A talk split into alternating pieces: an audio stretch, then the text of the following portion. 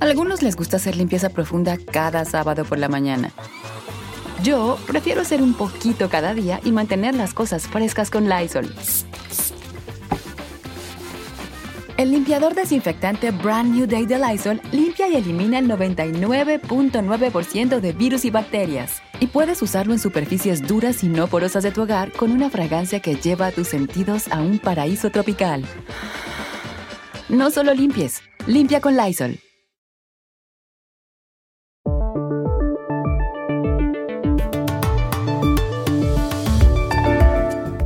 La NASA vuelve a la Luna a finales de este mes. Para el día 29 está previsto el lanzamiento en la Florida de la misión Artemis, que consta de tres etapas, en la última de las cuales seres humanos pisarán nuevamente la superficie lunar. Esa presencia se producirá, si todo sale bien, dentro de tres años. Se trata de un proyecto ambicioso que no se detendrá en la Luna, según nos explicó Rey Díaz, jefe de la Oficina de Sistemas Gerenciales del Centro Espacial Kennedy en Florida. En este episodio especial de mitad de año, Rey Díaz explica todos los detalles del proyecto y Dori nos recuerda cómo empezó en Estados Unidos la carrera hacia la Luna donde los seres humanos estuvieron por última vez hace medio siglo. Hola, bienvenidos a El Washington Post. Soy Juan Carlos Iragorri, desde Madrid. Soy Dori Toribio, desde Washington, D.C. Soy Jorge Espinosa, desde Bogotá. Es jueves 11 de agosto y esto es algo que usted debería saber hoy.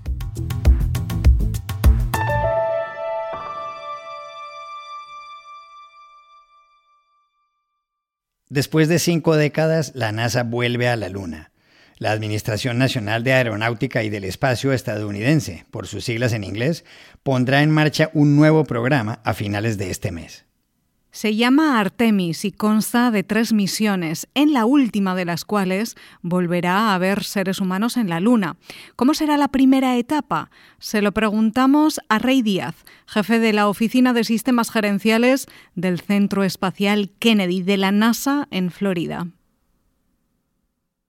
La primera misión, Artemis 1, se convierte en una prueba de vuelo con los sistemas que va a llevar esta nave esta primera oportunidad puede ser lanzada tan temprano como el 29 de agosto por la mañana para una misión extendida de unos 42 días en el espacio, de unas 4 a 6 semanas son todas las misiones que van a tener estas misiones de prueba.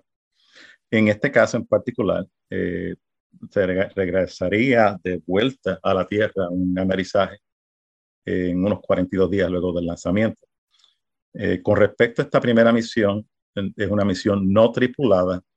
Es la primera vez que se prueba esta nave poderosa en conjunto con la cápsula Orión que llevará en el futuro tripulación. O sea que en esta misión no tripulada se probarán todos los sistemas para que en misiones posteriores podamos llevar tripulación. Ah, le quisiera también un ángulo eh, latino un poquito aquí desde nosotros y es que dentro de la cápsula Orión llevamos a un maniquí que se llama el comandante Arturo Campos, que es uno de los tres pasajeros que vuela a bordo junto con Elga y Sohar. Estos son otros dos maniquís que van a proveer unas lecturas importantes que nos van a ayudar a entender cómo se afecta el cuerpo con radiación, en el caso de Helga, Helga y Sohar. Y en el caso del comandante Arturo Campos, es nuestra forma de determinar qué es el efecto que va a tener los astronautas en su cuerpo durante el despegue y la llegada y obviamente durante la misión completa, pero en esos puntos donde existe presión sobre su cuerpo. En el caso de Arturo Campos, es un maniquí con un traje espacial en el caso de Elga y Sohar, son eh, dos torsos que tienen más de 5.000 sensores eh, que van a detectar radiación durante toda la travesía de, esta misión. También le preguntamos a Rey Díaz en qué consistirá Artemis 3, la última etapa de esta misión. En la tercera misión, entonces vamos a hacer eh, una llegada a la superficie de la Luna luego de más de 50 años, luego de las misiones Apolo, va a llevar a bordo cuatro astronautas. En esta misión dos de estos astronautas tendrán la oportunidad de abordar una nave que los llevará a la superficie. Se va a establecer un punto eh, de llegada a la cual se va, en estos momentos no se ha determinado el número de días, pero va a estar eh, la tripulación en la superficie. Se establecerá una presencia más permanente con sistemas eh, que podrán lograr una base lunar donde seres humanos puedan vivir y operar por tiempo extendido. Así que nuestra presencia luego de estas misiones será más extendida que durante las misiones Apolo. Estas misiones van a llevar la primera mujer uh, a bordo de esta, esta cápsula y va a posarse sobre la superficie nuestra primera mujer y nuestro hombre, un hombre de color. Le preguntamos asimismo a Rey Díaz cuándo y cómo fue la última vez que un ser humano pisó la luna la misión Apolo 17 eh, se convirtió en la sexta y última misión en que llevó tripulación a la superficie de la Luna. Así es que desde 1972 no ha habido presencia humana en la superficie de nuestro satélite. Eh, con estas misiones que estamos hablando con la serie de programa Artemis, eh, estas misiones serán ya tripuladas, o sea que no vamos a, continuar haciendo la exploración anterior, que era prácticamente robótica, con eh, satélites y objetos que orbitaban la Luna. Le preguntamos igualmente a Rey Díaz si la misión Artemis tiene por objetivo final la Luna o si más adelante se trasladará a otros planetas como Marte. Oh, sí. Eh, este sistema que consta de la cápsula Orión y unos eh, cohetes eh, impulsadores, incluyendo la tapa principal de este cohete, todos ellos eh, permiten la exploración más allá de la Tierra a puntos distantes que incluyen la Luna y en el futuro el planeta Marte. Comienza la exploración de la Luna, sin embargo, la cápsula Orión, que es sumamente importante para este sistema, se convierte en un uh, una cápsula tripulada que puede proveer transferencia a otros vehículos y a otras cápsulas que pudieran estar eh, establecidas en puntos distantes de la Tierra para continuar la trayectoria al planeta Marte.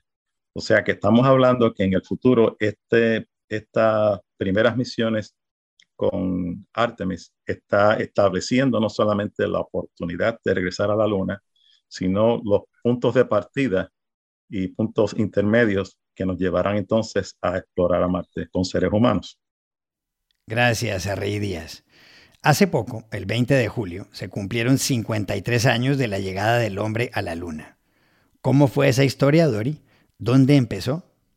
Juan Carlos, para contar bien la historia voy a empezar remontándome unos añitos más, al origen de la hazaña, a 1961, porque entonces fue cuando todo comenzó. El 25 de mayo de 1961, el presidente John Fitzgerald Kennedy, que llevaba entonces cuatro meses en la Casa Blanca, se dirigió al Congreso de Estados Unidos y propuso algo que entonces aún parecía imposible. Kennedy dijo, Creo que esta nación debe comprometerse a conseguir el objetivo, antes de que termine esta década, de que un hombre aterrice en la Luna y regresarlo de manera segura a la Tierra. I believe that this nation should commit itself to achieving the goal before this decade is out of landing a man on the moon and returning him safely to the earth. Kennedy aseguró que no habría otro proyecto más impresionante para la humanidad ni más importante para la exploración del espacio como la nueva frontera. También era una promesa difícil y cara.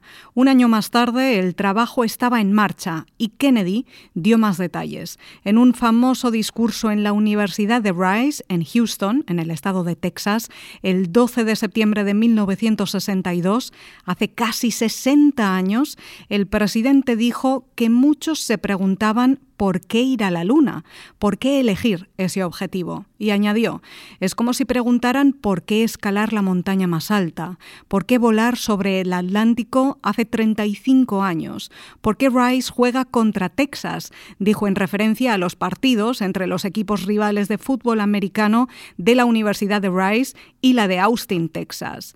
Elegimos ir a la Luna, exclamó Kennedy. Elegimos ir a la Luna en esta década y hacer las otras cosas no porque son fáciles, sino porque son difíciles. But why, some say, the moon? Why choose this as our goal?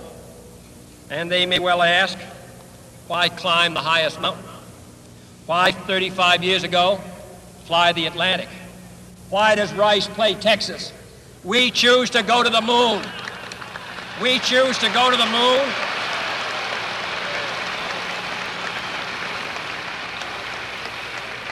We choose to go to the moon in this decade and do the other things, not because they are easy, but because they are hard.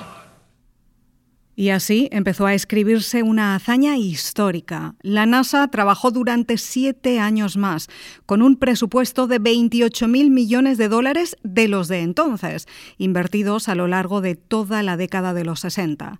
Se llamó el programa Apolo y culminó el 16 de julio de 1969. El vuelo Apolo 11 estaba listo para viajar al espacio. Los ojos del país estaban puestos aquella mañana en el centro espacial Kennedy en Florida. El legendario periodista Walter Cronkite de CBS News estaba allí al amanecer con un programa en vivo que narró todos los detalles. Cronkite empezó diciendo, Tres astronautas se han despertado a las 4 y 15 de esta mañana. Han desayunado bien y se ha certificado que están fuertes como un roble y listos para salir. Three astronauts awakened at 4.15 this morning, had a good breakfast, and were pronounced fit as a fiddle and ready to go. The same is the story out on pad 39A, where you see that giant Saturn rocket waiting to take them on their historic trip to the moon. Eran Neil Armstrong, Edwin Aldrin y Michael Collins. Y a las 9 y 32 de la mañana, hora de la costa este de Estados Unidos, se produjo el lanzamiento. El Apolo 11, impulsado por el cohete Saturno V, se elevó sobre el cielo de Florida. Este fue el momento, desde la cuenta atrás. 5, 4, 3, 2, 1, 0. All engine running. Liftoff. We have a liftoff. 32 minutes past the hour. Liftoff on Apollo 11. Cuatro días después, el 20 de julio de 1969, tras abandonar la órbita terrestre, llegaron a la Luna. Los ojos del mundo estaban pegados a los televisores cuando Neil Armstrong, aquel 20 de julio a las 10 y 56 de la noche, hora de Florida, fue el primero en poner un pie en la superficie lunar y pronunciar aquellas legendarias palabras tras bajar las escaleras del módulo espacial. Es un pequeño paso para el hombre, un gran salto para la humanidad.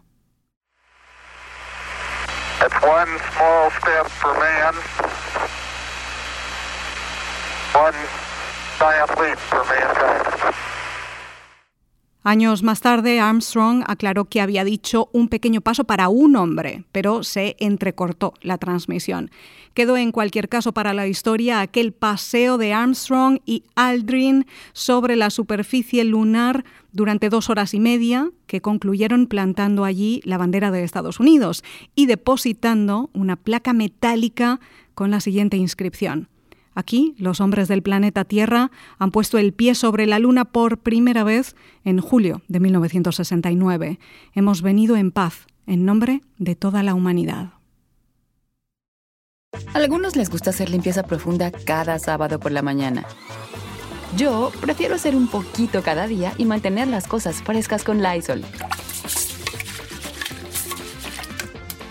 El limpiador de inodoros Brand New Day de Lysol limpia y desinfecta el inodoro y el cepillo, eliminando el 99.9% de virus y bacterias con una fragancia que lleva tus sentidos a un paraíso tropical. No solo limpies, limpia con Lysol.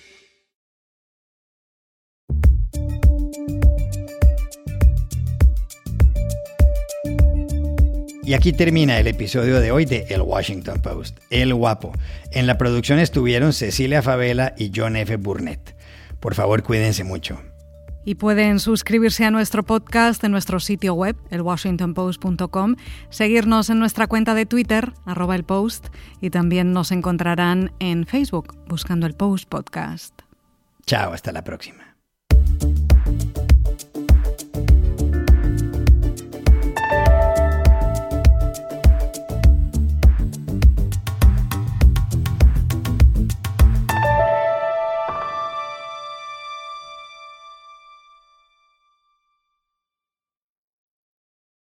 Algunos les gusta hacer limpieza profunda cada sábado por la mañana. Yo prefiero hacer un poquito cada día y mantener las cosas frescas con Lysol. El limpiador de inodoros Brand New Day de Lysol limpia y desinfecta el inodoro y el cepillo, eliminando el 99.9% de virus y bacterias con una fragancia que lleva tus sentidos a un paraíso tropical. No solo limpies, limpia con Lysol.